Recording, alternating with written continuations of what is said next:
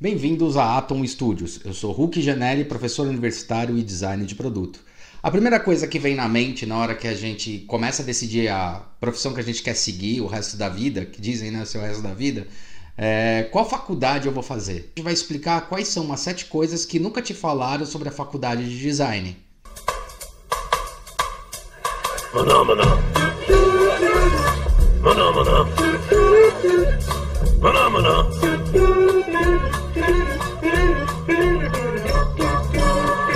Primeira coisa. É, do aluno perguntar, ô professor, além de dar aula, você trabalha? A profissão de professor é um trabalho, né? Geralmente quem vai dar aula na faculdade é o cara que não teve sucesso profissional, né? Ah não, ele não vai, ele vai pra faculdade porque ele não conseguiu atuar no mercado e assim por diante. É, eu nunca ouvi tanta balela, né? Os professores que estão lá não são apenas professores de lá, mas eles são especialistas da área, são pessoas que têm um trabalho reconhecido na área e que foram convidados né? Ou muitas vezes passaram por um processo superado para conseguir dar aula na faculdade. Ou seja, dar aula na faculdade não é simplesmente você falar, ah, eu não sei fazer a minha profissão, então eu vou lá dar aula na faculdade. É pelo contrário. Na verdade, você só é chamado para dar aula em faculdade quando você tem muita expertise na área. E muitas vezes é isso que define você ser contratado ou não.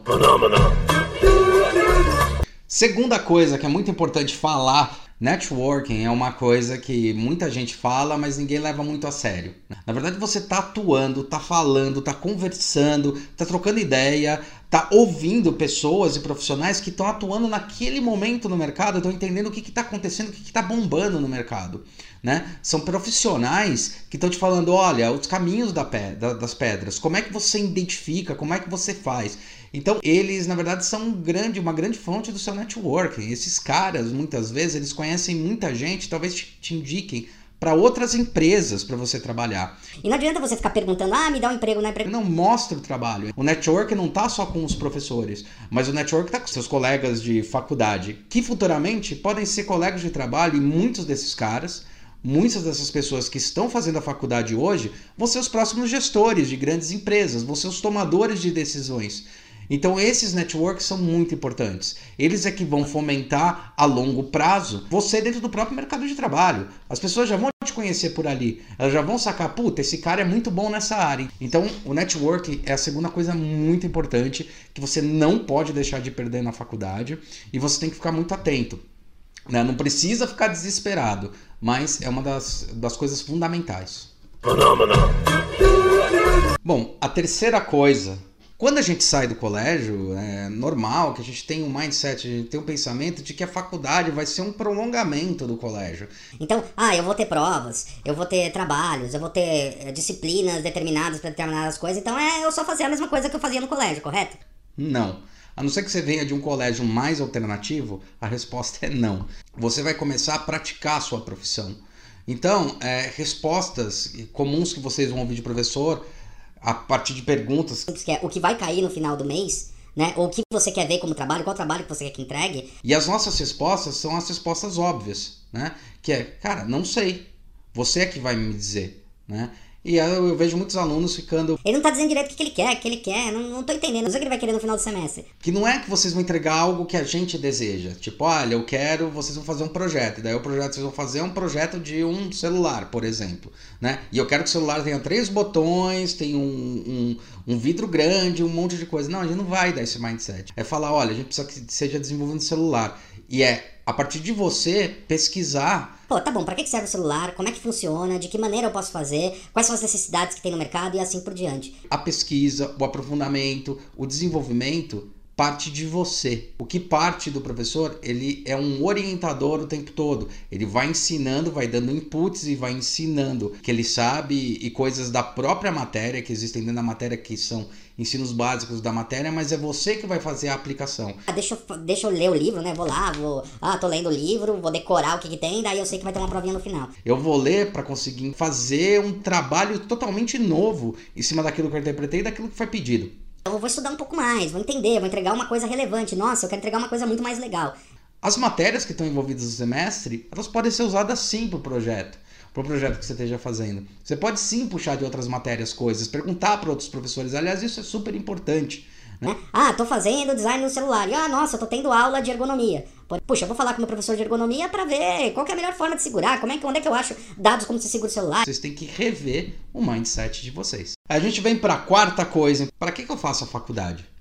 Tipo, ah, eu não preciso fazer faculdade para me dar bem na profissão. Não fazendo ou fazendo a faculdade é a mesma coisa. Não, não é.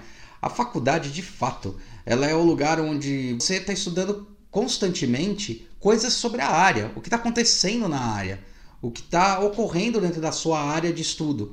Isso ajuda você a acelerar muito mais o processo de conhecimento e entendimento. Como eu faço um projeto? De onde eu parto? O que, que eu tenho que fazer? Qual a primeira coisa? Qual a segunda? Qual a terceira? Como é que eu, que eu, que eu faço o projeto? Como é que eu consigo ser criativo? Né? Se você vai num, num caminho natural, tipo, ah, não vou fazer faculdade, vou, me, vou por conta própria, o seu tempo de aprendizado é muito mais longo. Né? Então, às vezes, o que você vai aprender em 3, 4 anos, você demora 15 para entender de vez. A faculdade é um lugar, né? é um espaço aonde você vai acelerar mais o seu processo. Eu não trato meus alunos como aluno, assim como eu não me coloco como professor. Que eles estão, ah, o professor é o cara que está lá em cima, eu tô aqui embaixo, ele está falando alguma coisa.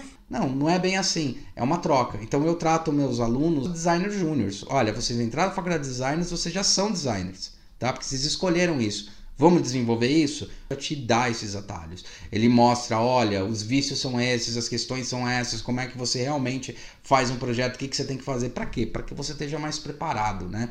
E com um discurso muito mais alinhado no mercado trabalho, ou seja, te acelera muito mais para você entrar no mercado de trabalho. Mas conta porque quando você faz a faculdade, o mercado de trabalho já sabe, peraí, esse cara já foi treinado durante 3, 4 anos. Quinta coisa, o trabalho em equipe. Não é somente você botar nome das pessoas no grupo, mas você saber quando você vai precisar de pessoas com expertise. É muito difícil você conseguir trabalhar sozinho, tá? A troca é, constante de informação, de conhecimento entre as próprias pessoas, entre os professores, assim por diante, é assim, é fundamental. Você achar que, que alguém tem que ser uma pessoa que mande dentro do, do grupo. Ah, a pessoa tem que fazer o que eu quero. Não é bem assim que funciona um trabalho em equipe, que é, mas você entender quais que são as responsabilidades e como as pessoas podem te ajudar no grupo. É, uma equipe lá se forma com 5, 6, 7 pessoas. Você vai ver quanto mais gente tem, mais difícil gerenciar né, essas pessoas. O que acontece muito é, sei lá, no final do semestre vem um dos alunos ou vem um grupinho dentro do próprio grupo. Fala assim: ah, tal pessoa não trabalhou, a gente queria tirar do grupo. Eu sempre aviso no começo que um trabalho em grupo, a partir do momento que você escolheu o grupo, todas as pessoas, todos os componentes que estão naquele grupo, eles vão receber a mesma nota. Não é que a gente não saiba quem faz ou quem deixa de fazer. O oposto disso o que a gente tenta mostrar é: você tem responsabilidade sobre as escolhas e sobre as pessoas desse grupo. Né? Então você vai assumir até o final. E falar para ele: ah, o cara não fez, então eu queria tirar ele do grupo meu. Esquece. Tipo, no próximo trabalho você não trabalha mais com ele. Por que, que isso é importante? Porque no mercado de trabalho vai ser exatamente assim. Que vão ter pessoas que vão falar, não, deixa que eu faço tal, não vai fazer nada. E você acaba fazendo tudo. O que, que você faz? Você tem alguém para falar isso? Você não vai ter. Você está perdendo tanto tempo para tentar falar que a pessoa não está fazendo nada, que você está deixando de fazer alguma coisa porque você está tentando focar isso e mostrar para os outros. Numa boa, a gente sabe quem trabalha e quem não trabalha. Quais são os alunos que fazem e o que fazem. É você entender como trabalha em grupo, qual é a equipe, o que, que você gosta, quais são as pessoas que podem enriquecer num trabalho ou outro. Às vezes fazer o mesmo grupo para vários trabalhos não funciona muito bem.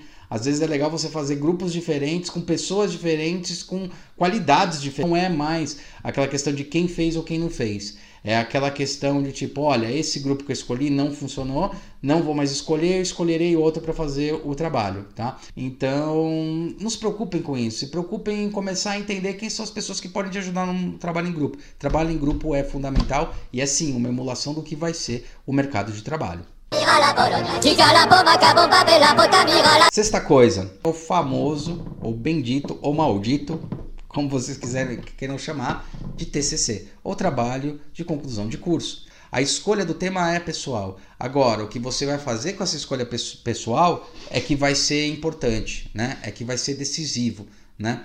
A gente escolher uma coisa pessoal é porque a gente tem uma afinidade sobre um tema. Esse tema que escolhi é como eu acho que eu posso praticar o design nessa área da melhor forma possível. O TCC, ele na verdade é você usar isso daí. Então você usa as ferramentas que você tem para conseguir defender uma o que eu chamo de tese, que é a sua proposta de trabalho. Ah, quero fazer um, eletro, é, um eletroeletrônico? Tá bom, mas por que você quer fazer um eletroeletrônico? Porque eu quero. Não é uma resposta. O que o orientador faz? Ele fala, tá, então se você gosta dessa área, quais são os eletroeletrônicos que tem no mercado? Como eles funcionam e qual é o setor desses eletroeletrônicos? Tem uma porrada aí. Você tem desde câmera digital, a celular, a wearables, um monte de coisa envolvida. Então, mas ao decorrer do seu estudo, de usar todo o material que você aprendeu desde o primeiro semestre na faculdade. Você vai direcionando e vai entendendo que área que é. E não só isso, entendendo qual é a relevância do projeto que você está fazendo. Esse é um dos principais pontos do universo do design. Ou seja, ele tem que ter. Você tem que fazer sempre um projeto empático, um projeto que você estudou. É, o mercado que, tá, que consome aquele tipo de produto e como você pode melhorar a vida dessa pessoa. Então o TCC ele é exatamente isso. Ele parte de um conceito seu, ele parte de uma ideia sua, ele normalmente sempre vai partir, porque é um desejo pessoal, mas o como você vai defender, o como você vai desenvolver ele, é totalmente dependente é, é, de todo o estudo e aquela bagagem que você foi acumulando nos seus três ou quatro anos de faculdade. Sétima coisa, os seis últimos meses, aquele momento em que você tem que fazer a entrega do seu TCC, compilar os dados, cara, é o momento em que todo o aluno está irritado. Cara, não posso me ferrar agora, né? Então fica nesse desespero, tipo, ah, terminar logo, que venha logo, né? Você vem fazendo a faculdade e vai se adaptando a ela e vai fazendo e vai crescendo. O TCC ele vai ser meio óbvio quando você estiver no meio dele que você fala, meu, não tem como eu não passar. Fiz tudo direitinho até agora. A outra sensação, tipo, depois disso, acabou a faculdade. E daí vem uma responsabilidade de fora, ah, acabou a faculdade, você tem que arranjar emprego, você tem que fazer tal, tal coisa. Mas é, é a sensação também do acabar, é muito frustrante. Eu só percebi isso depois de anos dando aula, quando eu vejo, meu, o aluno voltar no, no início do outro semestre, né? É muito engraçado. Dando nunca mais piso aqui, né? E daí volta para falar um. Por quê? Porque daí passou toda essa angústia, e daí quando você começa. A... Não, falar, puta, cara, era legal, porque ali eu tinha umas dicas, eu tinha umas coisas que os professores falavam, ou que eu vivia na universidade, que agora eu tô entendendo qual é a importância. Que elas te davam dicas, toques, e daí quando você sai da faculdade, você fala, cara, o que, que eu faço agora? Mas se você parar e refletir, você sabe o que fazer direitinho, né? Bom, espero que vocês tenham gostado.